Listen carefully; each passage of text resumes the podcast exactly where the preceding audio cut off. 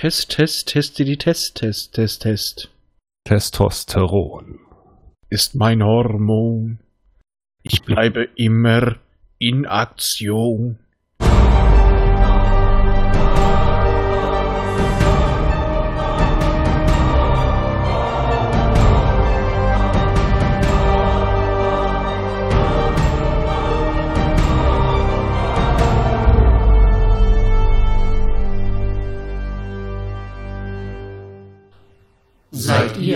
Wahre Leben? Hören Sie auf, mich zu verfilmen! Hören Sie auf, mich zu filmen! Sie halten die Kamera direkt auf mich zu! Sie begehen eine Straftat! Ich hoffe, es ist Ihnen klar, was Sie machen! Sie haben mich ins Gesicht gefilmt! Das dürfen Sie nicht! Frontalaufnahme! Sie haben eine Straftat begangen! Wir klären das jetzt polizeilich. Ja, ja, Soweit ist es nicht, auch wenn ich außer einem kleinen Stringtanger nicht mehr als dieses schicke Deutschlandhütchen trage. Ich begrüße bei mir den Micha. Guten Abend. So, legen wir los, wa? Ja, legen wir los. Ich hab den Knopf nicht gefunden. so eine Scheiße. Einen schwarzen Bildschirm hatte ich. Einen schwarzen, schwarzen Bildschirm, Bildschirm, ja. Und ich weil ich vergessen habe, ich bin's, der Raphael. Und heute fehlt uns der Sebastian. Der hatte ein wunderschönes Wochenende hinter sich und wollte jetzt nichts mehr mit uns zu tun haben, aber wir haben es geschafft, glaube ich, ihn ganz gut zu imitieren. Bitte, Micha, fahr deine Imitation ab. Perfekt. Perfekt. Ich schlürfe dafür kurz mal am Whisky. Ich auch. Ich habe gerade alles auf meinem Rechner verstellt, was man nur verstellen konnte durch die Imitation. Wir müssen jetzt nämlich das Doppelte trinken. Ja, bin dabei. Genau. Ich befürchte, der Jura geht zur Neige heute Abend. Uh, die arme Jura-Zeit. Okay. Genug ja. der schlechten Win Win Witze. Es geht heute um den Perry Roden Silberband Nummer 3. Der Unsterbliche. Ein Brett. Ja. Ein äh, echtes ein, Brett von Buch. Genau, ein Buch, was tatsächlich jetzt so die Richtung vorlegt, in der Perry Roden sich in Zukunft entwickeln wird, was natürlich unsere Vergangenheit ist. Aber wann wird die Vergangenheit zum Gleich und jetzt? Ich habe keine Ahnung.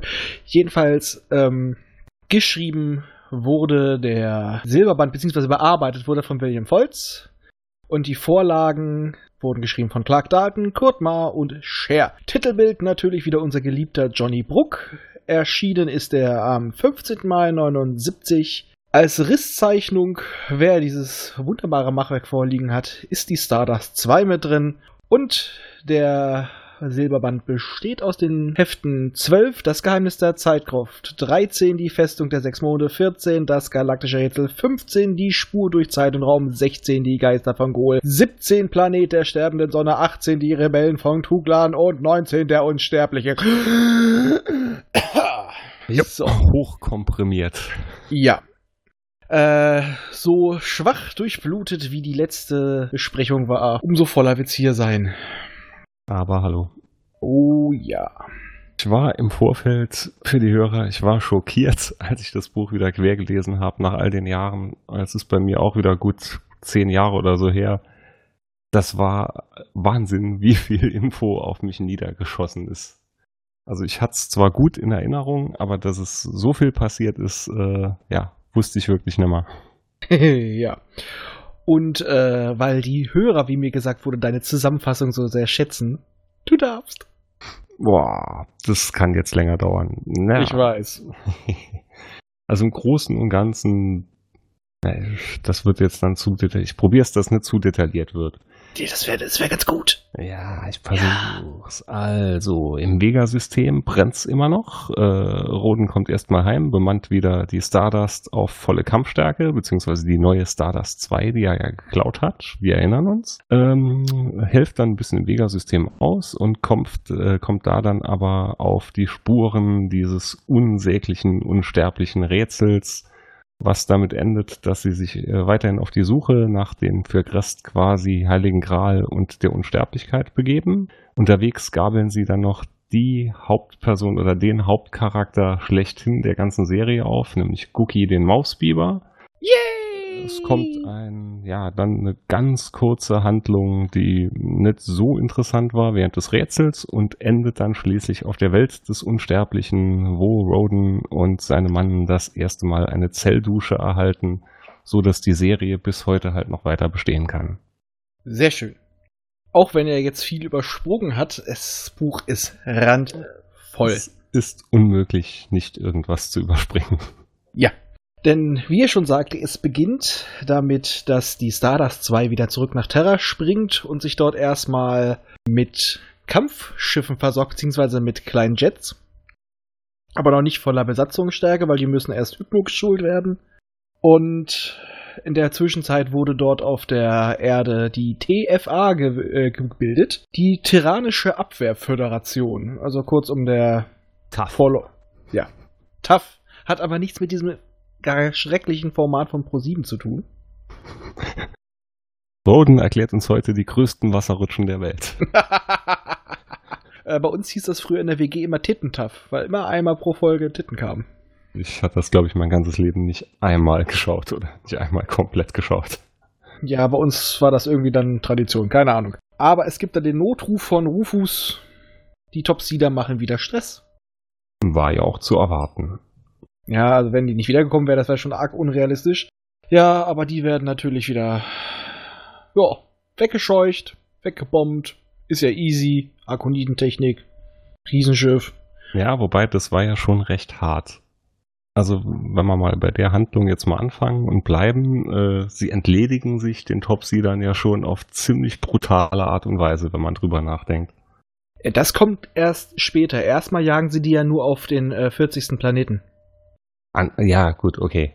okay. Genau, wir wollen jetzt ein bisschen ja, chronologisch bleiben. Das andere ist schon sehr fragwürdig. Effektiv, Ja. aber fragwürdig. Aber dazu kommen wir noch. Erstmal jagen sie den nur auf die 40. Planeten, beziehungsweise auf seine sechs Monde. Also ja, bleiben wir ein bisschen chronologisch. Also Genau. sie springen zurück und ja, im Vega-System brennt's halt immer noch. Genau. Wie gesagt, die schicken die wieder zurück. Und Marshall erzählt Perry auf jeden Fall, dass die guten Pharaonen die Transmitter nicht gebaut haben können. Obwohl wir das eigentlich im Silberband vorher schon erfahren haben, aber hm, doppelt gemoppelt hält besser. Hm? Man hört vom ersten Mal wieder von den Wesen, die länger leben als die Sonne. Und von der, ähm, ne? Geheimen Gruft unter dem Thronsaal des Tort. Genau, im Roten Palast. Ich sage immer noch, das wäre ein guter Name für einen Puff. Mhm. Das ist genauso wie äh, Fitnessstudio ja gut für eine Kneipe wäre, aber anderes Thema. das machen wir auch noch mal. Ja, jedenfalls ähm, unter dem Roten Palast in der Gruft. Ich hoffe, ich bleibe jetzt chronologisch, weil es ist echt so verdammt viel. Ähm, Man wird es uns verzeihen.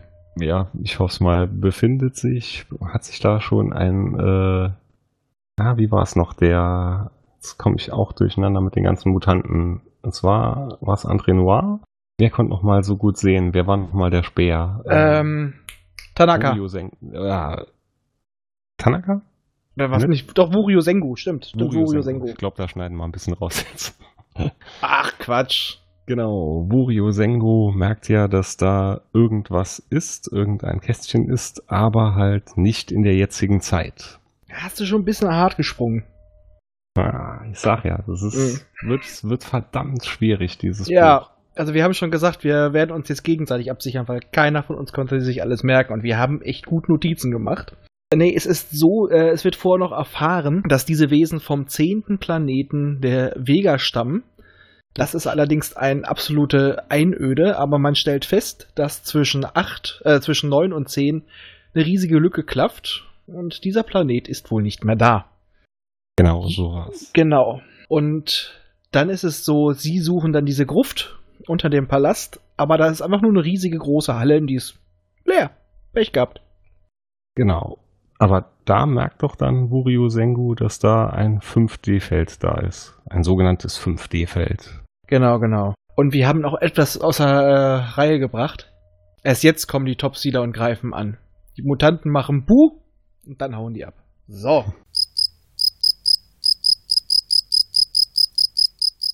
Egal, wir ziehen weiter durch. Okay. Nee, stimmt. Die Mutanten hatten sich ja der Resistance angeschlossen. Genau. Oh. Die sind französisch. Oh la la. Oh, l'amour. Und dann nehmen sie nochmal den Tort ein bisschen in die Mangel.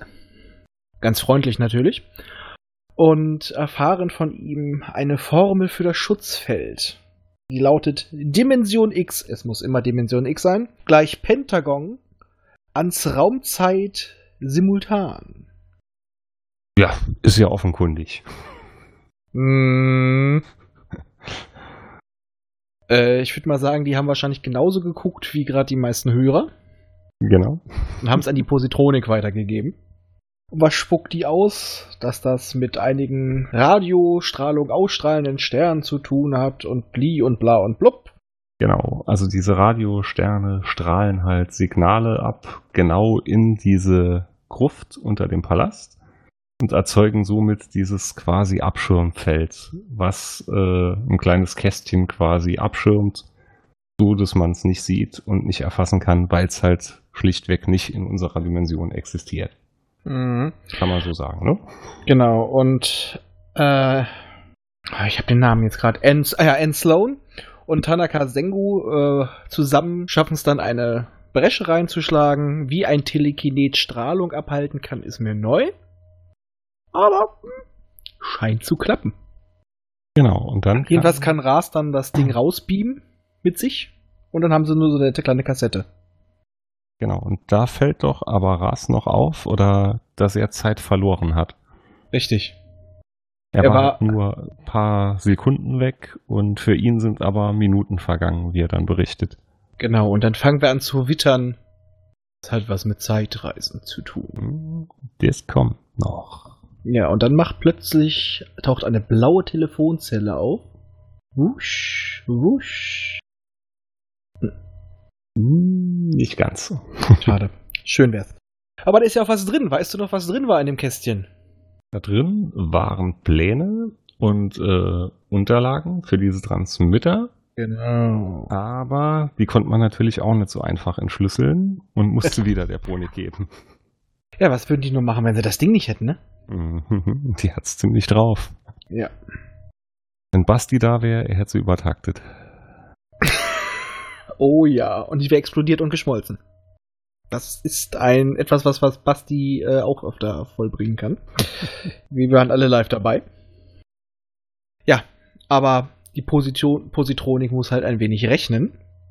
Und was macht dann Perry? Denkt sich, hm, die guten Topseeder sind ja immer noch im Sonnensystem. Was machen wir mit denen? Und dieses Mal taucht sogar der Despot persönlich auf. Quasi, wie meine Notizen hergeben, Obermufti der Topsieder tritt auf den Plan.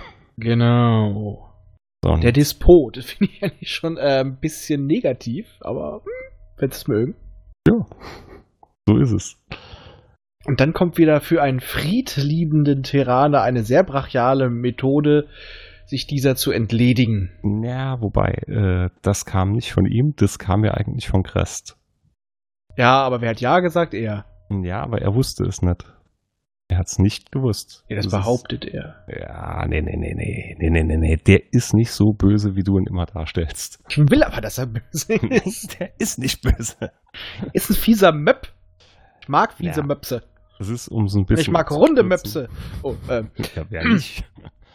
um so ein bisschen abzukürzen, äh, ja, man legt quasi eine falsche Spur für die Topseeder aus. Also Perry und seine Mann geben sich als Arkoniden aus ja.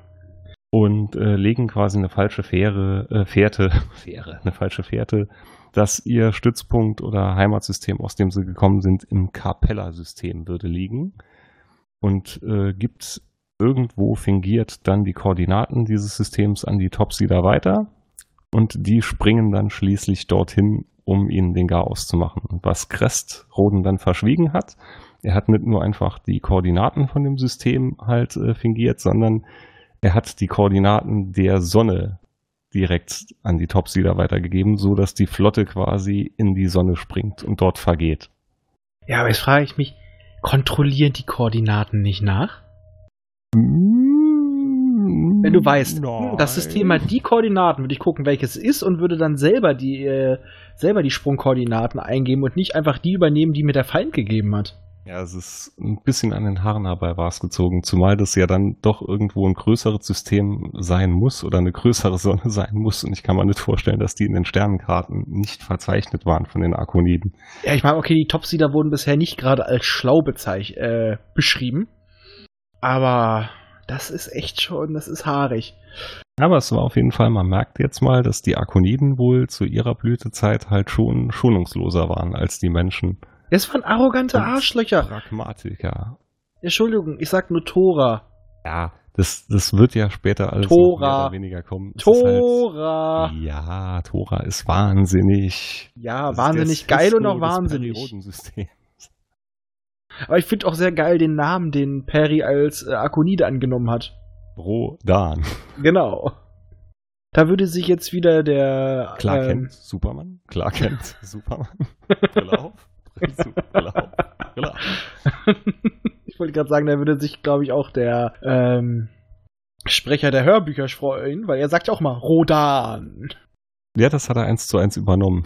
Das hat ihm niemand gesagt, dass es nur ein Tarnname war. Stimmt. Er denkt immer noch, was, das ist keine Akonide?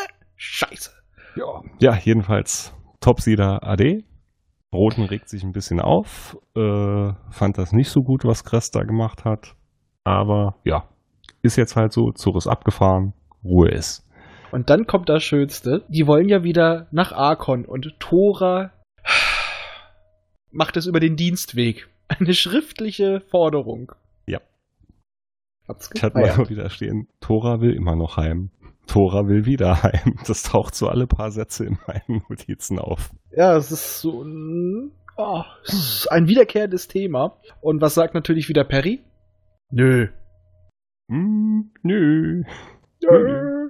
äh, Jetzt doch nicht. Aber er sagt, wir wollen erstmal dieses Rätsel um die Feronen lösen. Genau. Weil das ist ja das, was eigentlich auch Crest haben wollte, weil er will das, Kes äh, das Crestliche. Ich meine natürlich das kosmische äh, Rätsel lösen. Bevor er das Christliche segnet, zeichnet. Wohlfahrt. Ei, ei, ei. oh. Wir schenken ihr nach. Ja, ich schenke mir auch gleich nach. Oh Mann. Ich würde mal sagen, das ist das geilste Buch, aber es wird die seltsamste Folge. Ja, definitiv. Also wir gehen hier hart an unsere Grenzen. Ja, ja, es ist. Wir haben gelitten. Ah, Gott, ich will nicht mehr. Was Aber- passiert? Äh, ah, Ach ja. war, genau. Perry will jetzt erstmal Fuß fassen auf äh, Ferrol Mhm. und möchte einen Handelsstützpunkt eröffnen. Und Da gibt es dann so tolle, äh, so tollen Tinnef, so schöne kleine Souvenirs. Mhm, blaue Schminke. R ähm, Kugelraumer, Schlüsselanhänger und so weiter. Aber Ja, der Tort mag nicht, dass nochmal eine quasi Besatzungsmacht dort stationiert wird. Ja, aber ich glaube, jetzt ziehst du gerade ein bisschen was aus den äh, Heften mit rein. Mm, Also in den Heften war es definitiv so, dass er, äh, dass der Torz erstmal abgelehnt hat, weil er nicht wollte, dass nochmal irgendeine militärische Macht stationiert ist. Ich meine, in den Büchern wird das ganz, im Buch wird das ganz, ganz kurz abgehandelt. Ja, das kann bei mir halt immer passieren, dass ich es ein bisschen mit den Ja, ist auch nicht schlimm. Das ist ja auch ganz gut so. Nee, es ist auf jeden- Fall jetzt schon mal so weit gemacht, dass mit den ganzen Informationen, aus, was sie jetzt schon die Positronik entschlüsselt hat, dass sie einen Roboter programmieren, der dann die Transmitter repariert. Der hat auch dann einen wahnsinnig guten Namen später. Ja. Wie lautet er? Na, na, na? Robby. Genau. Und das Robby? Robby äh, repariert dann einen Transmitter, nämlich den im Sch- ich wollte gerade sagen, im Pal Schloss im Palast. Mein Gott, ich krieg heute keinen geraden Satz raus. Es geht mir aber auch so, ich bekomme nicht mal drei gerade Wörter raus. Ja, äh, Basti fehlt das Korrektiv. Da gehen sie jetzt alle rein. Es gibt mal ganz, ganz dickes Auer. Also, dadurch denken sie, sie sind weit, weit weg transportiert. Ja, und dann sind sie da in einer riesen, scheißen großen Halle. Steht viel Gerätschaft rum. Werden sie alle gescannt. Über einen Mentalstrukturabtaster. Und dann kommt wieder dann äh, dabei raus, dass Perry wieder latenter Telepath ist, bla bla bla. Und danach wird es Gott sei Dank nie wieder erwähnt. Für, ja, gut 200 Hefte meine mal. Ja, Oder 20 Silberbände. Ja. Aber sie sind dort nicht alleine. Zwei Riesenroboter kommen. Und was ist wieder die allgemeine Lösung? Das höhere Wissen. Und was ist das höhere Wissen? Die Psi-Begabung der Mutanten. Das Thema, was wir letztes Mal hatten. Für jede Situation der richtige Mutant. Ja, ja. Das, äh, aber auch das nimmt jetzt nach dem Band, glaube ich, langsam äh, nimmer solche Formen an, wie es hier in den ersten Bändern war. Also da war es wirklich ja ganz extrem. Ja, also ich hatte manchmal das Gefühl, die haben einige Rätsel nur zum Selbstzweck, aber dazu komme ich später noch. Hm. Weil da gibt es so ein paar Punkte, wo ich mich so ein bisschen aufgeregt habe, so im Nachhinein, weil das einfach unnötig war. Sie wollten es einfach, glaube ich, einfach nur, dass er alles einsetzen muss, was er hat und haben das dann drumherum gestrickt, die Rätsel und nicht erst die Rätsel und dann die Lösung. Ja, gut, es war halt, kann lazy writing gewesen sein, kann auch Glück naja, gewesen sein, aber. Man muss halt immer noch bedenken, es waren ursprünglich einzelne Hefte und die brauchten immer wieder Höhepunkte. Hm. Und das hört sich jetzt wieder schlimmer an, als es ist. Also ja, aber es wird ja erlaubt sein, auch mal Kritik zu äußern, ohne dass das Hauptwerk schlecht Nein. ist. Nein. doch, doch, doch, doch.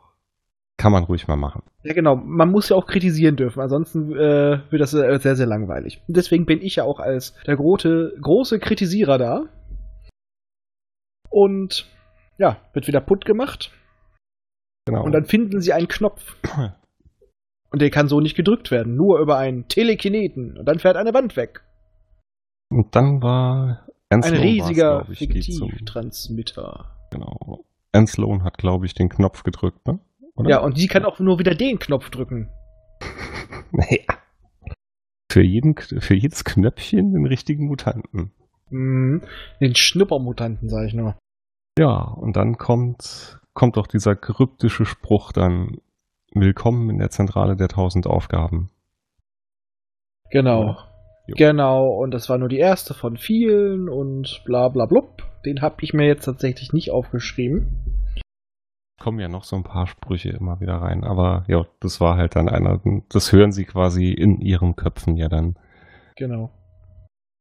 Jedenfalls in der ganzen Zwischenzeit wurden die Informationen, die sie gekriegt haben aus der Kassette, größtenteils entschlüsselt, was teilweise. Mhm. Und erfahren daraus, dass sie 24 Tage Erdzeit Zeit haben, um alles komplett zu entschlüsseln. Ansonsten wird ihnen der Weg zur Unsterblichkeit verwehrt. Äh, das Problem ist nur, sie haben dafür 21 Tage gebraucht. War das so? Ja. Okay. Weil das hatte ich jetzt gar nicht mehr so im Kopf. Sie hatten da, haben dann nur noch also drei weiß, Tage dass, dass Zeit. Sie schon, dass sie schon Zeit verloren hatten? Ich habe es mir direkt aufgeschrieben, ich habe es nochmal nachgelesen. Okay, nee, dann, ja. dann war das so. Wir hatten 24 Tage Zeit und 21 haben sie gebraucht, um das zu entschlüsseln. Ich schau nochmal nach. Ja, genau. Ich, ich hatte es so verstanden, dass ihnen von den 24 nur noch 21 bleiben. Ja, dann wäre aber ein bisschen hatten. wenig Druck. Weil, also so hatte ich es verstanden, oder so hatte ich es jetzt. Ja, du, ich habe es aber wirklich nachgelesen. Äh. Ich kann dir die Stelle vorlesen, wenn du willst. Nee, nee, nee, ich glaube, ich glaube dir, ich glaube dir, ich glaube dir. Wie gesagt, ich hatte es wirklich nur noch mal quer gelesen. Also du bist definitiv hier mehr im Thema drin als ich. Ja, du hast ein paar Sachen, die ich nicht aufgeschrieben habe, umgekehrt, aber die Stelle habe ich nachgelesen, weil ich habe mir sogar die Texte aufgeschrieben. Okay. So, aber auf jeden Fall kommt dann nach einem umgerechneten raus, was darin steht. Und das ist, wenn du etwas von unserem Licht weißt, so sieh nach, von wem du es weißt. Nur einer wundert sich über die Erschienen des Wissens. Er kann in jüngster Zeit für mich nur Sekunden. Finde ihn und frage ihn. Wenn du zu ihm willst, so komme hinab in die Gruft des Lichts, aber komme nicht ohne das Wissen über seine Person. Man wird dich nach seinem Namen fragen. Ja, sie stellen fast, die Maschinen des Wissens müssen natürlich die Transmitter sein.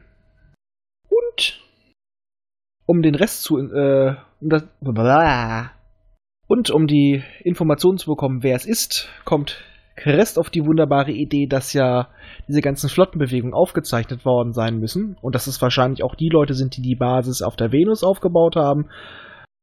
Also jetten sie los Reginald setzt die Akoniden ab auf der Venus und wir, die wollen da ihre Informationen holen und er stockt dann erstmal auf Terra die Stardust 2 nochmal weiter mit Besatzung auf, die natürlich jetzt schon gesch äh, geschult ist. Genau. Aber natürlich die äh, Positronik auf der Venus, die gibt nicht nur die Information raus, nein, die gibt einen Filmalarm und zeigt ein tolles Video. Dass die schon Drohnen damals hatten. Ja, faszinierend, oder? Ja. Wahrscheinlich flog da die ganze Zeit so eine Kameradrohne mit. Und dann kommen sie ja drauf, dass damals eine arkonidische Forschungstruppe halt schon im Sol-System drin war. Angeführt von einem arkonidischen, war es ein Wissenschaftler, kann man eher Entdecker, würde ich sagen, namens Kerlon. Genau, sowas wie Crest im Endeffekt. Ja. Ja, also ich würde sagen, ja, Entdecker trifft's ganz gut. Ja. Gehörte ja zur Expeditionsflotte. Genau. Roden übergibt noch äh, die Stellvertretung an Michael Fright, damit der sich dann weiterhin um die Geschicke der dritten Macht kümmert und ja, er bricht dann wieder auf. Genau. Die gabeln auch Crest dann wieder auf. Es geht ab ins Vega-System. Sie gehen in die Gruft und geben die Antworten. Und dann werden sie erstmal direkt wieder allesamt in die Vergangenheit gebeamt. Wong. Mir geht gerade dieser Ton aus Star Trek TOS durch den Kopf, immer dieses Wong. Kann man ja einspielen. Und genau, dann haben sie wieder genau diese drei Tage Zeit, nicht mehr und nicht weniger, um die Person zu finden und alles in die Wege zu leiten, damit das jetzt klappt. Hoppala. Genau. Aber sie landen direkt in einer kleinen mittelalterlichen Schlacht zwischen einigen Pharaonen. Was macht man da? Was haben wir gemacht? Sie spielen arkonidische Götter Genau. Das hat, schlagen mich so, sich auf eine Seite. das hat mich so ein bisschen erinnert an C3PO, R2D2 bei den Evox, als man sich schweben gelassen hat. So kam mir das irgendwie ein bisschen rüber. Ja, nur, dass sie keine Menschen getötet haben. Nee. Ähm, ja, aber da war schon wieder so ein paar Kommentare, weil die einfach der Zeit geschuldet sind. Weil es gab da einen Kommentar über, nennt man sie nochmal, neutrale Menschen, oder in diesem Fall neutrale Pharaonen. Mhm. Ja, es gibt sie ja überall, diese Neutralen. hm, Die sich, für, die sich dann für keine Seite entscheiden wollen und dann wird zu den Sieger halten. Dass die Leute, die sich aus dem Krieg raushalten, irgendwelche Fraktionen, die werden da äh, gleich äh, herabgewertet. Du hast zu kämpfen. Man merkt Auch halt, wenn, in welcher auch wenn es Zeit nicht dein Krieg ist, aber du hast zu kämpfen. Mm, ja, das ist so ein bisschen Zeitgeist, aber äh, ging mir so ein Ich bisschen weiß. auf den Sack. Kommt noch öfters vor. Ich weiß. Ich weiß, aber naja. Jedenfalls können sie dann äh, die Schlacht auch wieder für ihre Seite. Ja. Das ist, glaube ich, auch einfach nur zufällig, weil sie in deren Schloss gelandet sind. Für sich entscheiden. Und einen Tag später landet schon Kerlos. Kerlon. Ah, Kerlon, Entschuldigung. Kerlon, genau. Carlos. Vielleicht dachte ich auch gerade an Kellogg's. Carlos. Sie wecken den Tiger in dir und dir. Ja, jedenfalls äh, Crest wird dann damit beauftragt, weil er ja schließlich Arkonide ist, Kontakt mit ihm aufzunehmen. Mit Kerlon Santana. Genau. Und da weiß ich noch eine Stelle, das hatte ich euch neulich schon gesagt, als wir mal geredet hatten, die mir echt im Kopf geblieben ist, dass die Waffen der Arkoniden, dass die Strahler ja noch genauso aussehen wie die Strahler von vor ein paar tausend Jahren, Weil sie Weil- perfekt. weil sie perfekt waren. Genau. Das war eine Stelle, das war wirklich was, das hat mich damals so gestört beim Erstlesen, wo ich gedacht habe, hallo? Ja, aber es passt zu, es passt zu den Arkoniden, weil die einfach so kacken arrogant sind und glauben, das, was sie gemacht haben, ist das Beste. Und es wird ja bisher auch unterstützt, weil kaum taucht Arkoniden-Technologie auf, machen sie alles im Arsch. Mhm. Aber äh, es passt einfach perfekt zu denen. Aber ich fand auch irgendwie die Versuche von Crest, ich sag's mal ganz dezent, dilettantisch. Ja. Also Ja. für jemanden, der so alt ist, so erfahren, diplomatisch, äh, so viele Schnitzereien gemacht. Es hätte noch gefehlt, dass er immer gezwinkert hat, weil er versucht ihm halt ja vorzumachen, ja, ich habe das hier vorher entdeckt, aber, Aber du suchst doch die Welt des, äh, Genau. Der Welt der Unsterblichkeit, das ist sie aber nicht, aber sie könnte es da geben. Aber ich sag dir ganz, ganz einfach, wo sie zu finden ist, solange du nicht verrätst, dass ich das hier vor dir gefunden habe. Genau, und ich überlasse dir den ganzen Ruhm. Keine Angst, keine Angst. Kannst du alles nach dir nennen. Vor allem zu der Zeit damals der Akoniden, die doch sowas von machtgeil war. Äh, Der ganze die ganze. Ränkeschmiede untereinander und der riecht den Braten nicht? Also bei den Arkoniden kann man sagen, da ist äh, Game of Thrones. Und das die ganze Zeit über, bevor sie halt degeneriert waren. Aber vorher war da alles nur Verstrickungen, Ränkespiele, wie du sagst, Krieg um die Krone. Das Intrigen. Spiel der Kelche. Ja. Taucht Genau. das nicht tatsächlich sogar in den Roman auf? Doch, das taucht auf. Das Spiel der Kelche wird noch auftauchen. Das genau. passt doch gerade so schön. Ja, ist wirklich- Oh mein Gott, George R. R. Martin hat bei Perry Roden geklaut. Jeder hat bei Perry Roden geklaut. Das stimmt, das Thema hatten wir schon mal. Jeder. Es gibt nichts in der Star Trek hat bei Perry. Roden geklaut. Stargate hat bei Perry Roden geklaut. Das war alles schon in Perry Roden. Ja, Perry Roden ist so wie, ähm, Gott, welche? Ja, wie, wie die Simpsons. Alles gab's schon mal bei den Simpsons. Ja. Aber da gibt's auch wieder Stress. Der möchte ihn eigentlich dann auch mal von äh, einer Metallrolle erzählen, die er in einer Pyramide auf Ferrol gefunden hat. Gibt aber Stress, er muss flüchten. Das Ding fällt ihm runter und Ras catcht sich das Ding einfach. Jupp. Und Ich weiß nicht, das, ist war auch irgendwie so ein eine. bisschen- das war auch Hm? so ein bisschen Hanebüchen, dass er dann musste unbedingt ja dann starten, konnte es nicht verzögern, konnte nicht noch einmal gerade zurück die Rolle holen. Es war auch Ja. gerade so wieder geschrieben, dass es passt. Genau, und im Endeffekt auch wieder das typische Halt Verhalten von Terranern. Sie mopsen es sich. Die Beute-Terraner. Richtig. Ja. Aber Ras bringt halt die Rolle gleich mit. Und die wird von Robbie, den Zeitumformer, identifiziert. Und für sie geht's dann wieder zurück in die. Zukunft. Und ja, in der Zukunft, äh, in der Gegenwart geht die Rolle auf. Und was finden wir da drin? Nochmal einen schönen Kalenderspruch. Ja. Und zwar, der, der den Weg finden will, kann noch umkehren. Will er ihn aber gehen, so sei er ihm gewiss, dass ihn nichts mehr, äh, fuck. Will er ihn aber gehen, so sei ihm gewiss, dass ihm nicht mehr geholfen wird. Bald wird der Raum erschüttert werden, achte darauf und sieh nach, aber bedenke, dass diese Welt fremd und riesenhaft ist. So war's. Was machen sie? Kommen nicht. Ich, also ganz ehrlich, mein erster Gedanke wäre gewesen, dass der Raum da unten erschüttert wird. Aber sie meinen den Raum. Genau. Also schleusen sie alle Kaulquappen aus und, Und, äh, gehen ja. auf Horchposten. Genau. Gucken, wo kommt denn das her? Ja. Und dann erschüttert der Raum. Nach ein paar Wochen. Und zwar kräftig. Brennt alles durch. Kaputt. Kaputt. Kaputt. Kaputt. Was passiert dabei mit der Rolle? Rolle rückwärts. Oh, ja, sie wird zerstrahlt. Und äh, Tanaka Saiko empfängt jetzt eine Nachricht. Die dann lautet, jetzt komm, aber bedenke die Warnung. Dort, wo die Erschütterung geschieht, sollst du suchen. Komm aber nicht ohne das obere Wissen. Niemand wird dir helfen, nur der Berg wird für dich pulsieren. Also nochmal Telekineten einpacken. Minimum. Ja, natürlich immer das Passende. Das obere Wissen, ich denke, dachte auch so, ja, du musst Ahnung von fünfdimensionalen Zuständen haben, aber dass du einfach nur Mutanten brauchst. Stell dir mal vor, du bist eine total intelligente Rasse, hast es voll drauf, hast aber keine Mutanten. Dann hast du verratzt. Doch kacke. Und der Berg wird für dich pulsieren. Ja. Es ist Ja. aber nicht so versaut, wie wir denken, sondern es pulsiert ein Berg auf dem Planeten Nummer 14 auf Gol, was wohl für Goliath stehen soll. Genau. Bull gibt, glaube ich, dem Planet den Namen nach Goliath, weil er so riesig groß ist.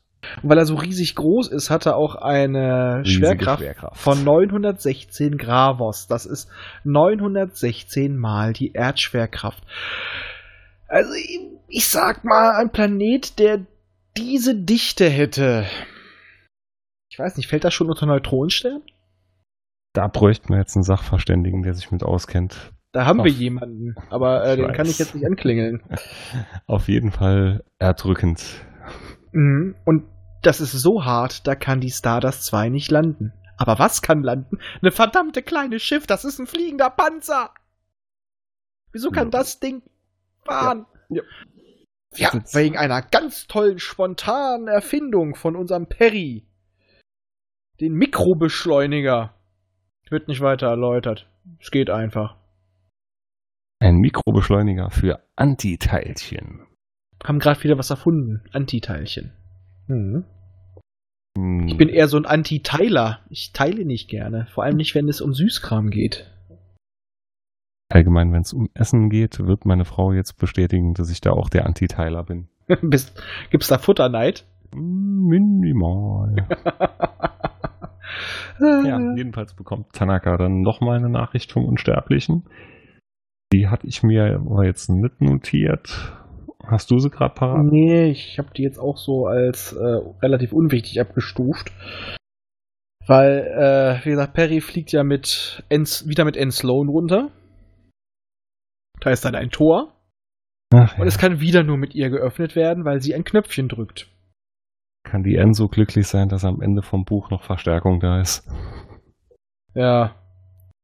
Die könnte eigentlich eine Gehaltserhöhung verlangen, ne? Ja, sie ist ganz schön busy. Ja, wer weiß wofür noch. Ja, aber es ist wieder das gleiche Spiel eigentlich. Große Halle, telekinetische Fähigkeiten, N öffnet wieder was, in der Halle ist wieder ein Transmitter. Also man Aber die- erkennt ein Muster. Ja, wieder ein Fiktivtransmitter, also quasi äh, die Variante des Star Trek Beams in Perry Road, weil da geht eigentlich immer nur von Transmitter zu Transmitter und der Fiktivtransmitter kann einen beliebigen Punkt irgendwo anders hin beamen. Genau. Ja, Braucht und keine dies- Empfangsstation. Und dieses Mal beamt es nicht nur die beiden und den Rest, sondern es beamt das ganze verfickte Schiff und die wahrscheinlich auch wieder aufs Schiff. Stell dir mal vor, die hätten daneben gebeamt, wäre ein bisschen kacke gewesen, aber Oder mitten in den Boden oder ineinander Boden? oder Mann, Vielleicht- Mann, Mann, was Naja, vielleicht war da einfach jemand so vernünftig und hat eine Sicherungsschaltung eingebaut, dass das Ding nicht in den Boden beamen kann. Nicht so wie die Topsieder, die in die Sonne beamen. Oder transistieren. Ich glaube, derjenige hier hat einfach mal nachgelesen, ob das wirklich so passt. Und hat nicht einfach nur blind den Zettel vom Kühlschrank genommen. Oh ja, die Koordinaten. naja. Jo. Und dort angekommen sind sie in einem Raum voller, we voller wenige Sterne. Voller weniger Sterne. Ist gut. ja. Es ist dunkel. Und was will Tora machen? Sie Nein. will alles untersuchen erstmal. Also es sind ein Das paar auch. Wolken etc., also Magellanische Wolken etc. Und der eigentlich der normale Instinkt wäre zu untersuchen, das was eigentlich doch den Terranern immer so zu, zu Gesicht stand, dass sie aktiv sind, sie wollen sind wissensdurstig, sie wollen kennenlernen. Und was ja auch bisher gefordert wurde. Weil es hieß ja immer so, ja, die Intelligenz will nicht, dass die Unsterblichkeit Leuten in die Hände fällt, die nicht mutig sind. Man muss mutig sein. Und Tatendrang haben. Und Tatendrang mutig. Und, mutig. in diesem Fall machen sie es nicht. Er setzt sich einfach hin und wartet ab. Sagt, "Oh, ist bockig? Nö. Und dann gibt es wieder eine Nachricht. und wieder mal an Tanaka. Mhm. Äh, gut, dass du Geduld hattest. Im Endeffekt, ich habe es mir nicht genau aufgeschrieben. Ich dachte auch gar nicht jetzt. Aber es Nee, wurde ihm einfach nur gesagt, es war gut, dass, du, äh, dass sie Geduld hatten, dass sie nicht der Versuchung erlagen. Genau. Und da wurde es für mich- wäre jetzt Licht am Ende des Tunnels. So guter Sprech. Ja, und das war für mich jetzt echt ein bisschen widersprüchlich. Äh, bisher hat, wurde immer gefordert, sei mutig, sei, hab Tatendrang.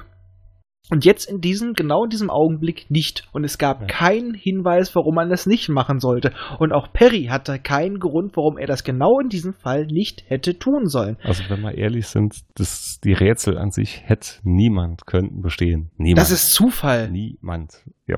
Das es ist auch. verfickter Zufall. Und ich sag mal, ähm, paar hundert Hefte oder beziehungsweise über tausend Hefte später, weit über tausend Hefte später, kann man sich so einigermaßen zusammenreiben, warum das geklappt hat. Aber yeah. Es, ist, es musste quasi passieren, weil es schon immer so passiert ist. Mhm. Aber diese Rätsel sind eigentlich der größte Crap. Die Ja. sind einfach nur drin, damit in den einzelnen Heften äh, es was zu tun gab, aber die haben keinen sinnvollen Aufbau in meinen Augen. Ja, aber da war es halt noch wirklich der Groschenroman, der erstmal geschaut hat, wie lange halten wir uns auf dem Markt. Richtig. Also das, das war jetzt, der Umbruch kommt ja wirklich jetzt erst mit diesem, sag jetzt mal, mit dieser Zusammenfassung, mit diesem Buch, beziehungsweise mit diesen Heften damals. ich sag mal, viel intelligenter wird's auch noch nicht unbedingt. Nee, aber man weiß dann wirklich, wo geht's hin. Oder Richtig. man hat dann eine grobe Richtung, da wird's hingehen. Ja, aber ich sage trotzdem, die Rätsel an sich waren scheiße. Ich hatte das alles besser in Erinnerung, als ich noch, ich habe, es ist ja ewig her, dass ich das gelesen habe, da, äh, weil das Gesamtkonzept ist gut, aber dann blendet man gerne aus, dass das teilweise echter Crap war. Ja, aber dann äh, sind sie ja bei einem netten Planeten, der um eine rote Sonne kreist, dem Planeten Tramp. Dra- Oder Trump. Und da kommt jetzt wirklich dann die Lichtgestalt schlechthin langsam ins Spiel. Noch nicht ganz, aber bald. Aber bald. Auf Trump gehen komische Sachen vor. Ja, da kommt nämlich jemand und sagt, Ich bringe euch Liebe. Mr. Burns. nein, äh, da treiben sich kleine pelzige Wesen rum. Mhm. Große Ratten mit Biberschwänzen. Die aufrecht stehen. Ab und zu mal. Der Witz ist, in den Illustrationen der Hefte haben die Mausbiber dort noch, wie wir sie ja später kennenlernen, äh, keinen Biberschwanz, sondern noch einen dicken, fetten Rattenschwanz. Sehen einfach aus wie große Ratten. Was auch noch ganz witzig ist, was ich mir auch aufgeschrieben habe, es wurde da noch gesagt, dass sie nur über Nacht auf dem Planeten ihre Intelligenz behalten. Genau. Weil äh, es zeigt sich auf jeden Fall, dass sie eher tierische Intelligenz haben, aber es gibt auch genügend kleine Hinweise, dass dort auch eine niedrige Kultur lebt. Mhm. Und es sind auf jeden Fall sehr verspielte Wesen. Und ein kleines Wesen zeigt besonderes Interesse. Zu dem kommen wir aber noch. Denn die finden in einer Höhle ein Hologramm der gesamten Galaxis.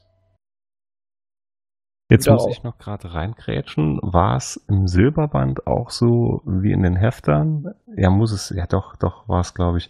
Weil der Planet wurde ja dann noch quasi von irgendeiner anderen Rasse währenddessen zerstört. Oder äh, da hat sich doch schon so angebahnt, dass der Planet hops gehen wird. Ja, Jetzt das weiß ich nicht mal, wie weit das im Silberband auch so beschrieben war. glaube nicht so groß.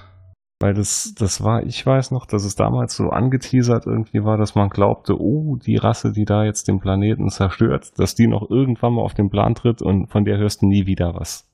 Das war auch nur Mittel zum Zweck gewesen. Ich glaube, das wird nur ganz, ganz kurz so angedeutet. Also das war, ich bin mir recht sicher, dass im Silberband aber auch schon so Ja, aber ich meine auch wirklich nur ganz kurz angedeutet, weil es halt auch nie wieder zur Sprache kommt. Genau, also der, der Planet wird definitiv kurz drauf hops gehen. Ja, ist relativ kurz da drauf. Ja. Jedenfalls, weil wir sehen ja noch ein paar andere davon. Jedenfalls wird dieses Wesen schleicht sich aus Neugier und Spieltrieb auf die Stardust 2 und springt dort zurück ins Vega-System. Und dann ist schon mal ein riesiger Unterschied zwischen den Romanen, weil ähm, da gibt es noch eine Zwischenstation mit einer Rebellion auf dem Planeten, die sie niederschlagen. Davon wird eigentlich nur übernommen, dass sie, ja, dass sie Guki, wie sie das Vieh dann taufen, weil es immer so niedlich guckt, dass sie dann feststellen, der hat äh, telekinetische Fähigkeiten, wodurch er gerne spielt und dann leider auch mit ähm, einer kleinen Arkon-Bombe. Das kommt nicht so gut. Ja, der Kleine hat's ganz schön drauf, weil er ist nicht nur Telekinet, sondern er kann sich auch teleportieren. Das kommt aber erst später. war das noch nicht drin. Nein, das wird erst nach seiner Hypnoschulung, nachdem sie dann feststellen, der ist gar nicht so doof, äh, weil die kommunizieren mit ihm und sagen, ja, du kannst doch meine Gedanken lesen, da kriegen sie schon mit, der kann aber auch Telepathie. Stimmt, stimmt. Und dann verpassen sie ihm eine Hypnoschulung Genau. und äh, dann entwickelt er auch die Fähigkeit der Teleportation, weil er bewegt sich fortan ja nur noch auf den Hinterbeinen und das ist eher ein Watschenlergang und dann zieht er eher vor, durch, dich durch die Gegend zu beamen und nennt sich dann Leutnant Guck, Mhm. Mitglied der, äh, was war das nochmal? Spezialeinheiten oder Sondereinheit.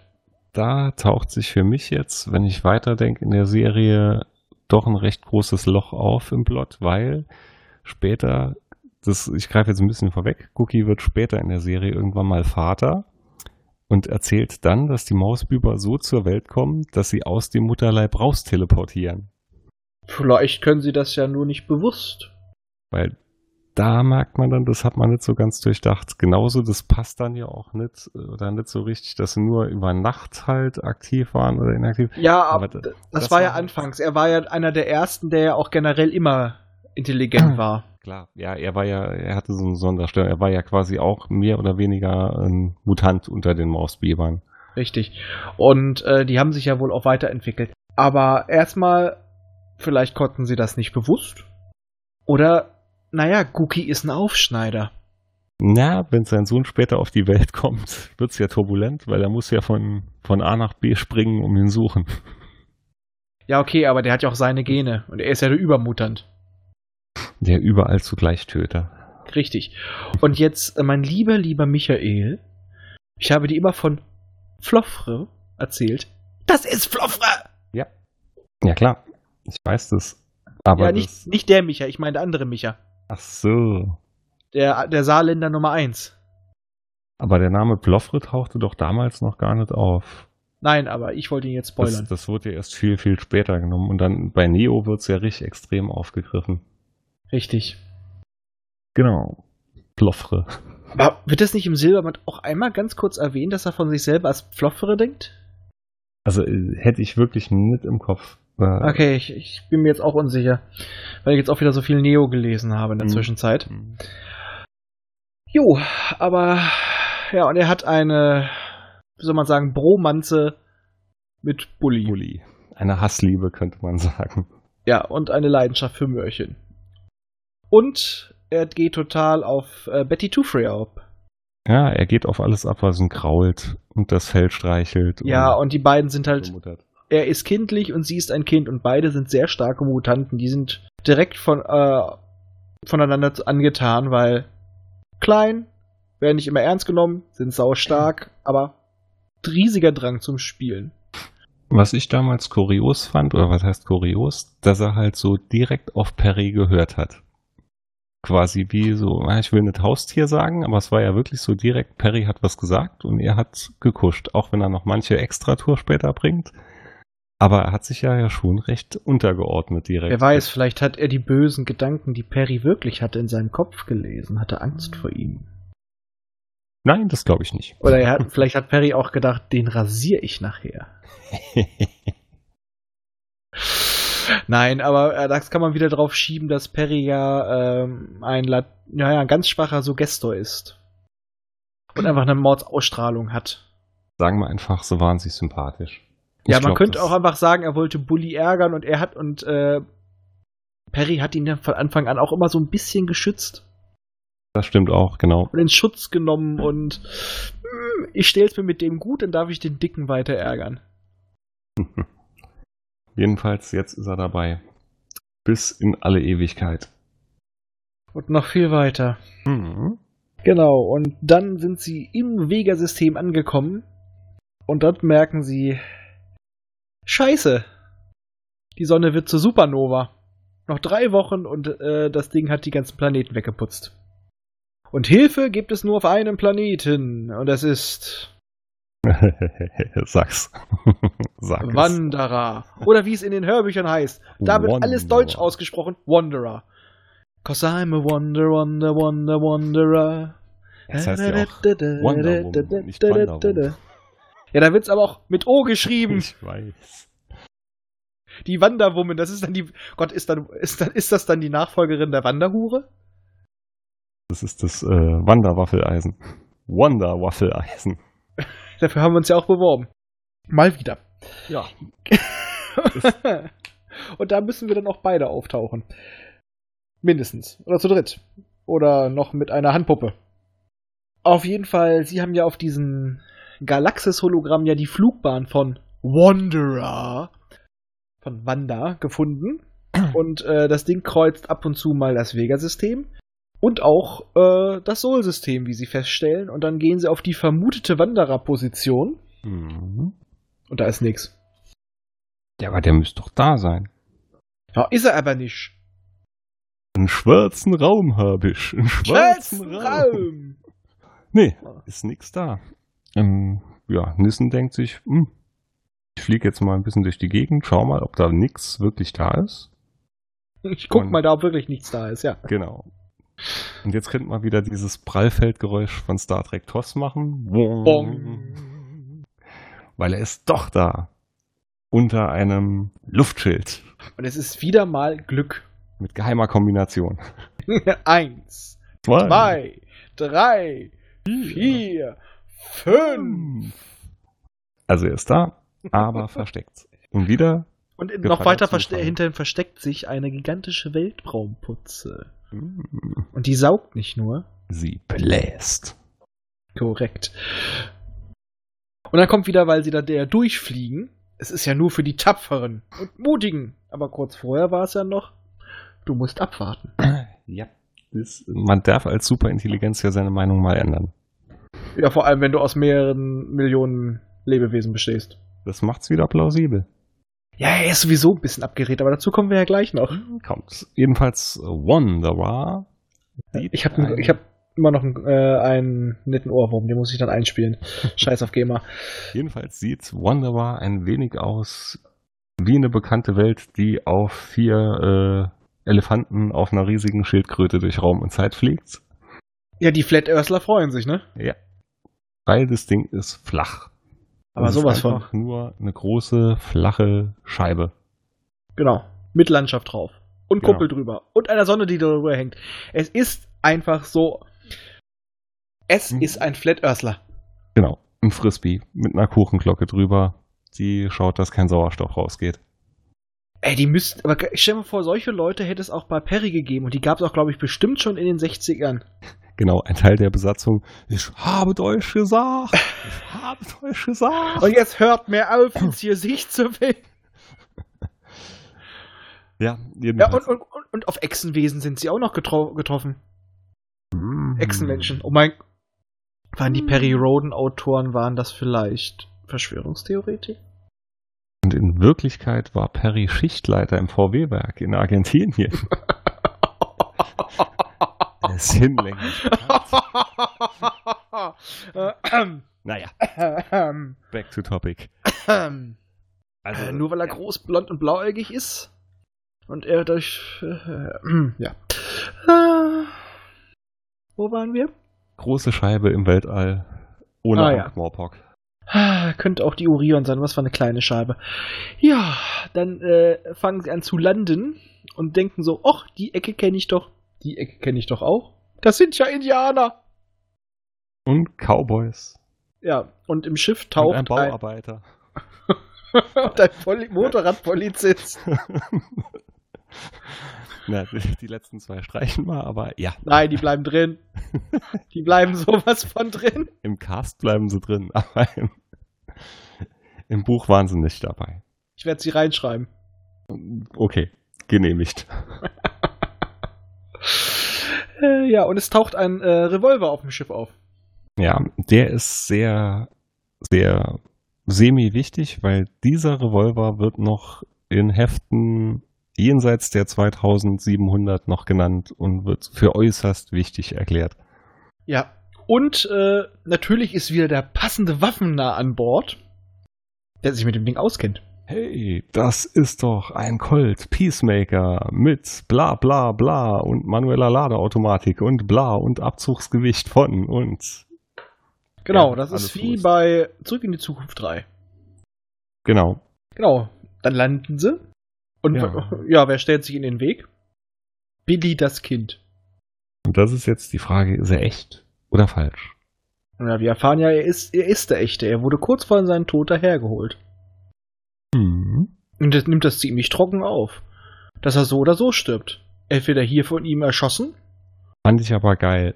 Also Oder- die, Art, die Art und Weise, wie er dann so mit der Situation umgegangen ist, fand ich schon cool. Und so wie es Es- geschrieben war. Na, eiskalt. Also, ich weiß nicht, ich weiß nicht, wie diese Figur wirklich mal gewesen sein soll, aber Ja, du weißt ja nicht, wie lange er auf äh, One the war schon da Hinsicht und immer wieder die gleichen Situationen und so erlebt und sich vielleicht so in sein Schicksal dann ergeben hat. Und vielleicht, ob er das überhaupt auch immer noch weiß. Das ist es ja. Ja, viel Wenn und Aber, aber ich fand den Charakterzug fand ich schon cool. Ja, es hatte was. Und er sagt ihm halt auch nur, du kannst mich äh, nicht einfach so töten. Du musst mich in meiner Zeit töten. Ja, und dann schnallten sie schnell, und das ist eigentlich auch für den Leser recht offensichtlich, du brauchst die, Kni die alte Knifte aus dem Schiff. Und dann kommen sie wieder in eine große Halle und dann kommt er, beziehungsweise es. Ho, ho, ho, ho, ho. Mit einem homerischen Lachen, was wir auch im ersten Band schon gehört haben. Einmal ganz Mhm. kurz. Ich hab's gesagt, ich hab's nachgelesen. Mhm. Und ja, es taucht auf, wie sie es dann vereinfacht nennen. Die Ja. Superintelligenz des Planeten Wanderer. ein Kollektivwesen. Jahrmillionen alt. Und unglaublich mächtig. Und unglaublich gelangweilt. Mit einem unglaublichen Humor. Ja, und un- unglaublichen Spieltrieb, weil mit dem fühlt sich der Cookie auch gleich verbunden, weil es ist allmächtig, es ist uralt. Das ist für ihn Zeitvertreib, dieses scheiß Rätsel. Behauptet er jedenfalls. Später wissen wir es ja besser, aber Ja. es, es würde passen. Jedenfalls, es ist da, gibt sich mehr oder weniger zu erkennen, dass das Rätsel somit gelöst ist und Crest frohlockt schon innerlich und denkt sich, juhu, juhu, ich bekomme den heiligen Gral. Zieht sich seine besten Klamotten an, geht nach vorne und wird richtig herb, im wahrsten Sinne des Wortes, zurückgeprellt. Genau. Er wird äh, O-Ton im Buch brutal zurückgestoßen und Es meint dann nur, die Akoniden hätten ihre Chance wohl gehabt und hätten diese vertan auf das ewige Leben. Hm, Vor 10.000 Jahren. Waren es 10 oder so? Ich hatte Zehn. 20. Ne, waren es ne, 20? Ah, nee, Quatsch, Quatsch, Quatsch. Die Terraner bekommen jetzt 20.000 Jahre, so rum war's. Hm, Nee, kriegen die nicht auch nur 10? Nee, ich glaube 20 waren es. Ich habe mir auch 20 aufgeschrieben. Na denn? Dann Jedenfalls, ja, die Arkoniden haben also quasi gelöst und bekommen das ewige Leben verwehrt. Richtig, aber dafür soll Perry, sein alter Freund, vortreten. Genau. Und ihm wird die Zelldusche gewährt. 62 Jahre wird er dadurch auf diesem Alter bleiben und äh, er kann sie auch allen anderen zukommen lassen, die er meint, nur nicht den Arkoniden. Und also er gewährt sie dann auch noch Bully und auch Damit- den restlichen Mutanten. Sie können jederzeit zu dem Planeten zurückkommen und äh, ihnen wird auch noch Technik zur Verfügung gestellt, potenziell. Und sie kriegen einen Roboter als Ansprechpartner, der den äh, Perry der Einfachheit halber Homunk nennt, wie Homunculus, ein kleiner künstlicher Mensch. Mhm. Genau, und diese Zelldusche, ich weiß nicht, ob das, ja doch, hast du ja gesagt, alle 62 Jahre muss man sie erneuern, weil man ansonsten einen rasenden Zellverfall bekommen wird und ja, dann binnen kurzer Zeit auch sterben müsste. Jetzt hast du so schön gesagt, man kann jederzeit zu Wanderer zurück. Äh, Das wird auch nicht ganz so einfach in den Folgebändern, weil Ja, so aber- macht es es ihnen auch nicht. Aber also beim, beim, im nächsten Band äh, ist er nochmal mit einer Rutsche von anderen Leuten direkt zurückgeflogen. da noch, ja. Aber dann. Und im der Band darauf ist er nochmal da und holt sich was. Also er Ah. muss keine Rätsel mehr lösen. Sie Spalter. müssen jetzt einfach nur in der nächsten Zeit erstmal wissen, wo das Ding lang fliegt. Genau, genau. Die Scheitelpunkte haben sie ja noch. Richtig. Ja. Und Und damit endet dann der Band auch. Und ich Ja. habe jetzt nimmer den Schluss, aber äh, es hat, glaube ich, in meinem Kopf damit aufgehört, dass er nur noch, dass Roden nur noch zu Bully sagt, geh du jetzt, Dicker, oder irgendwie so. Und dann ist Bully reingegangen und Ende. ja, so ungefähr. Und auf jeden Fall, die Zelldusche ist nicht mal so ein Ding, ich hüpf mal rein. Das hat da wohl Stunden oder Tage gedauert, glaube ich. Hat auf jeden Fall länger gedauert. Tage weiß ich jetzt nimmer, aber war einige Zeit, glaube ich, drin. Ja, und ganz angenehm war, war es wohl auch nicht. Ja, und wir sind jetzt eigentlich doch schneller durchgerauscht als erwartet. Ja, wir sind aber auch wirklich gerauscht. Ja, jetzt können wir halt ein bisschen mehr drauf eingehen. Also, wie gesagt, die Rätsel haben wir ja schon so ein bisschen drüber gesprochen. Das war lazy writing, also da hat sich keiner wirklich einen Gedanken und Konzept hintergesetzt. Ich glaube, da hat sich jeder Autor für seinen Roman irgendwas Passendes ausge ausgedacht. Das war's, aber ehrlich, das war auch das äh, Charmante, was das Buch so einfach zu lesen gemacht hat. Also auch wenn es jetzt ein Brett ist, wenn es riesig viel Info hat, man konnte jeden Roden-Roman oder jedes Buch eigentlich zu der Zeit sehr, sehr einfach durchlesen. Es war wirklich einfache Literatur, sage ich mal in Anführungszeichen. Verglichen mit den heutigen Bändern oder äh, den heutigen Heften, Alter, da ist es ganz schön schwer, manchmal überhaupt einen Durchblick zu behalten zwischen zwei, drei Heften, dass man da nicht den Überblick komplett hat. Ja, und das ist vor allem auch noch Pulp. Es ist halt auch richtiger, richtiger Pulp. Und damals gab es auch noch nicht so viele unterschiedliche Handlungsebenen, weil jetzt hast du es ja auch nur so, es sind ein paar Hefte auf dem, in der Handlungsebene, dann ein paar Hefte in der, ein paar wieder da, da, da, da, da, immer hin und her gespringe. Ja. So es ist viel komplexer geworden. Das waren damals halt noch wirklich diese Abenteuerromane. Aber da beginnt man schon mal langsam zu ahnen, in welche Richtung es geht. Es geht wirklich auch irgendwann auf kosmische Ebene. Genau. Also in dem Band ist es unheimlich viel Info, unheimlich einfach geschrieben und dargestellt. Während es in der heutigen Zeit, sag ich mal, du bekommst sehr wenige Info stellenweise, aber unheimlich viele Sprünge und ja, es, also ich finde es im Moment sehr sperrig geschrieben an vielen Stellen. Ja, kommt immer darauf an, was man mag, aber ich mag beides ganz gerne. Hm, hat's und, äh, gesagt, ja. und trotz seiner gigantischen Lücken in, in der Schreibe eigentlich, liebe ich dieses Buch, weil es, es funktioniert. Also es schafft es einfach, dass du, obwohl da solche Fehler drin sind, während du es liest, oder wie ich es auch teilweise mache, während du es hörst, dass du das einfach hinnimmst und einfach äh, akzeptierst. Und das ist auch wieder geschicktes Schreiben. Mhm. Ähm, einfach den, äh, dem, dem Leser das, ja, diese Fehler nicht offensichtlich zu machen, weil du es einfach hinnimmst und dich mittreiben lässt. Wobei ich noch glaube, dass die Leser damals das vielleicht auch gar nicht so als Fehler alles wahrgenommen haben. Ja, man muss auch sehen, wie damals Geschichten geschrieben wurden, auch größtenteils. Es, äh, es war halt, es nervt, wenn man es immer wieder sagt, aber es war halt wirklich ein anderer Zeitgeist. Wenn damals, wie gesagt, äh, geschrieben war auf der Venus, Flora und Fauna und hinher, das hast du so hingenommen. Heute weißt du, oh mein Gott, Kernschrott, was die da schreiben. Aber damals wusste man es halt zum Teil ja auch nicht besser. Das ist, äh, das wird noch ganz extrem. Da hatte ich mich drüber aufgeregt, ohne Ende später bei Meister der Inselzyklus.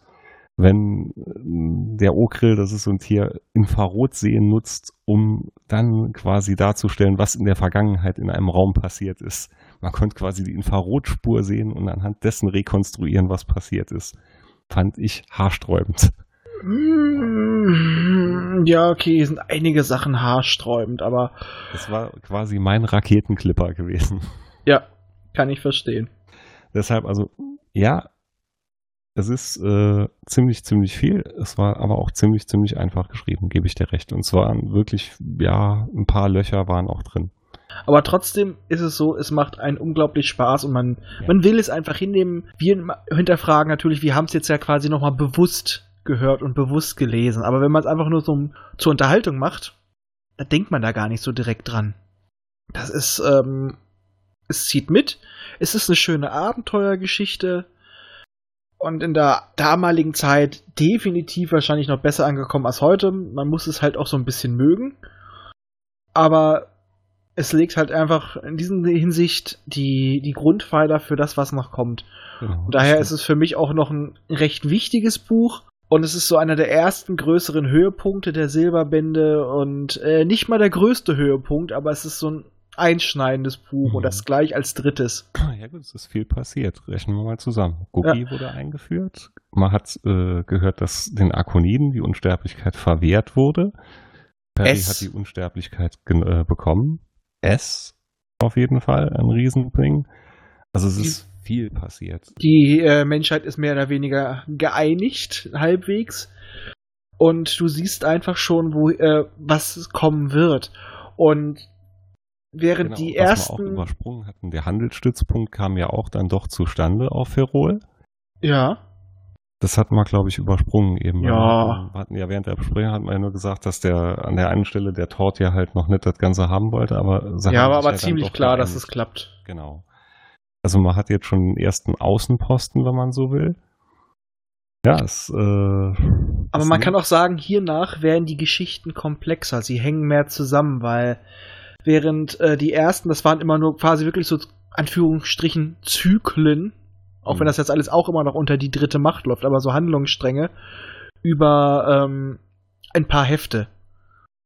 Und hiernach gibt's nur noch mal einen kleinen Tiefpunkt, der aber schon einiges andeutet. Der kosmische Lockvogel.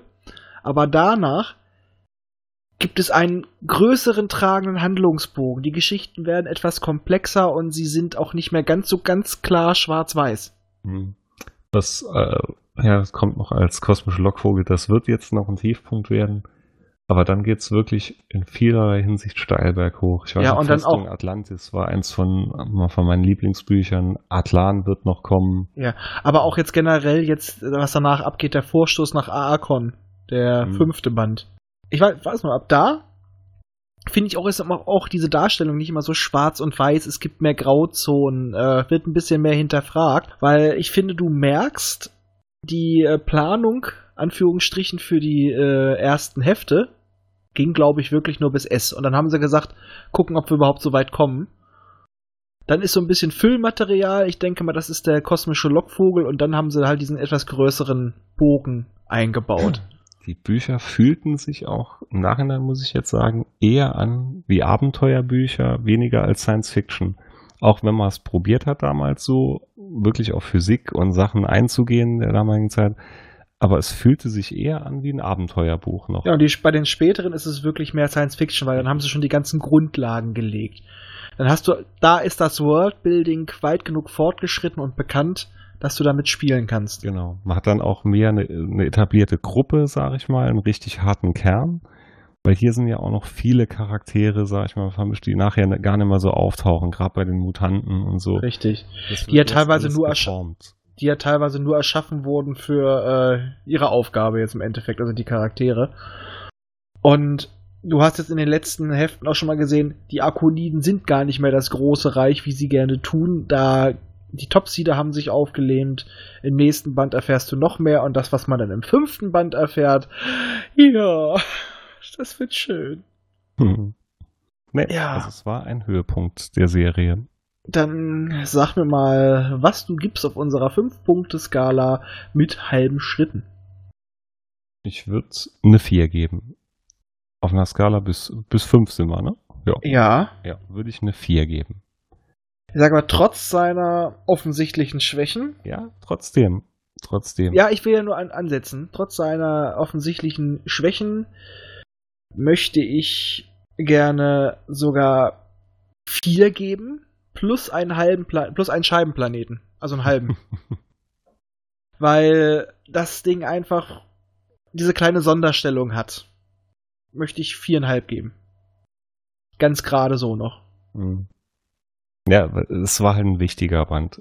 Richtig. Also es ist wirklich, wenn man jetzt sagen wird, was für ein Band kann man weglassen, so in den ersten kosmischen Lockvogel, kannst du definitiv sagen, ja, muss man nicht gelesen haben.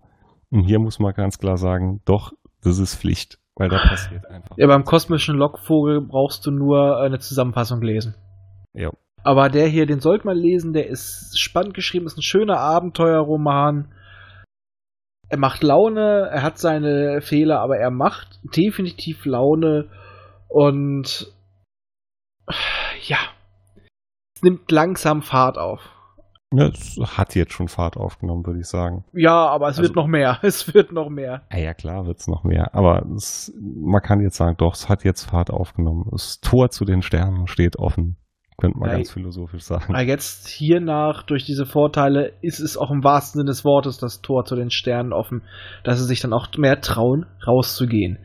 Okay, aber bevor wir jetzt noch weiter rumschwafeln, möchte ich eigentlich nur sagen, bewertet uns auf iTunes und auf podcast.de für die Leute, die keinen iTunes-Account anlegen wollen. Kommentiert uns auf unserer Seite, schreibt uns an unter info at popschutz-podcast.de, beziehungsweise könnt ihr auch schreiben dritte Macht at podcast-popschutz.de oder was auch sonst davor einfällt.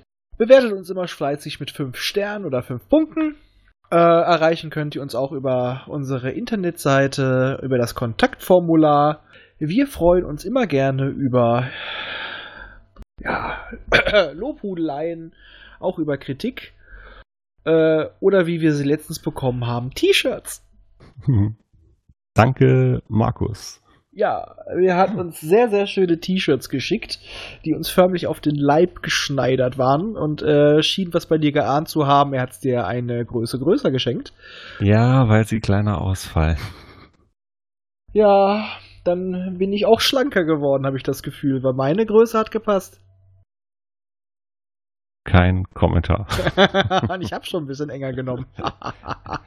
ja, du warst zu viel im Fitnessstudio und die Hörer haben vielleicht auch gerade sogar meine Gänsefüßchen gehört. Ja, man konnte sie quasi fühlen. Hm. Gab es sonst noch irgendwelche Lobhudelei oder so oder Kommentare eigentlich? Du hattest mir mal was geschickt, aber ich finde das einfach nicht wieder. Ähm, ansonsten hat uns noch jemand, der zu uns gestoßen ist, durch die Kack- und Sachgeschichten. Der Robin äh, hat uns nochmal was geschrieben, weil der will uns ab und zu mal technisch unterstützen. Der wird wohl auch in Zukunft eine, ein paar Folgen mit uns machen bei dem Popschutz. Und auch hier, weil wir haben ja auch mal gesagt, wir wollen eine Folge machen über die Technik im Perry-Universum. Und der Mann ist ein wenig, äh, wie soll man sagen, umtriebig bei seinen Studien gewesen. Der kann da was zu sagen. Bezüglich Technik, Physik, und der wird rückspulen, rückspulen, rückspulen. Der gute Mann wird sich halt hier auch nochmal zu Wort melden und der hat erst nur den Popschutz gehört, hat gar nicht gemerkt, weil er immer, weil unsere Folgen jetzt auch über den Popschutz äh, RSS-Feed mit rausgehen, hat er gar nicht gemerkt, dass das was Separates ist. Da sieht man mal, wie aufmerksam, aufmerksam er das hört. Er hat ja auch gesagt, er ist jetzt beim Mutantenkorb, ist er immer nach ein paar Sekunden eingeschlafen. Ja. Ich würde ja meckern, aber mir geht's oft das auch so. Das muss an unseren sympathischen Stimmen liegen. Ein Freund von mir wird jetzt wahrscheinlich, wenn er diesen Cast hört, macht er wahrscheinlich, wird sich denken, ja, ja, dem Micha seine sonore Grundrausche-Stimme aus der Schulzeit. Weil neben mir saß ein Kollege, der hatte eine ähnliche Stimme wie ich und der meinte dann immer, ich höre hier immer nur dieses sonore Grundrauschen von, ja, uns beiden halt. ja, ähm, ansonsten wollten wir uns eigentlich jetzt nur noch mal für die, für die netten Bewertungen bedanken, die uns jetzt ja auch in den Charts so ein bisschen hochkatapultiert haben in den letzten Tagen. Grüße immer mal wieder. Norwegen. Besser. Genau, wir haben Hörer in Norwegen. Das hat mich geflasht.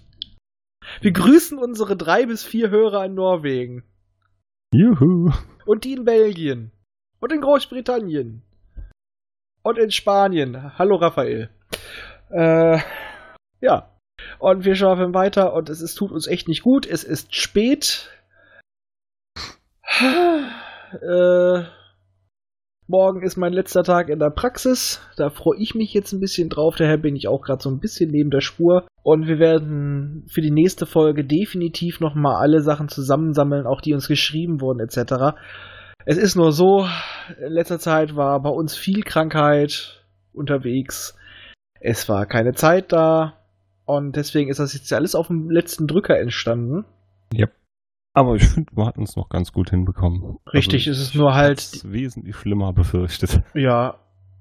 Ich würde sagen, sogar ziemlich in Ordnung. Und auch die, es geht jetzt nur um die ganzen Sachen wie, wir hatten ja wirklich Hörerzuschriften etc., aber ich konnte die jetzt echt nicht alle raussuchen, nochmal so spontan. Beziehungsweise ich habe es auch vergessen, ich bin ganz ehrlich. Aber wir sagen auf jeden Fall sehr, sehr viel. Nee, wir sagen auf jeden Fall sehr. Fuck!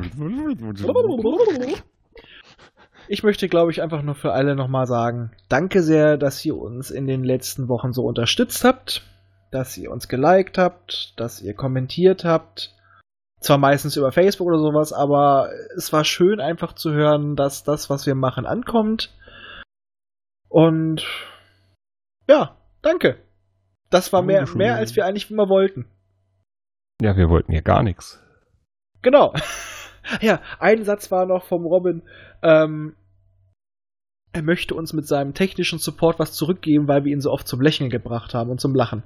Wir würden oh. zwar nur sehr viel Mist reden, aber das ist Podcasting und ab und zu kommt aber auch mal was ähm, äh, Wissenswertes durch, was Lehrreiches. Aber da er Mist auch im gleichen Satz gebracht hat wie mit den Kack- und Sachgeschichten, denke ich, das war ein Kompliment. Meine Ohren sind rot. Sie immer, weil du dran rubbelst. Okay. Äh, wir schwafeln, beziehungsweise ich schwafel vor allem, deswegen sage ich jetzt Tschüss, gehabt euch wohl. Äh, spielt nicht zu viel mit euren Kugelraumern unter der Decke. Gute Nacht. Ciao, ciao.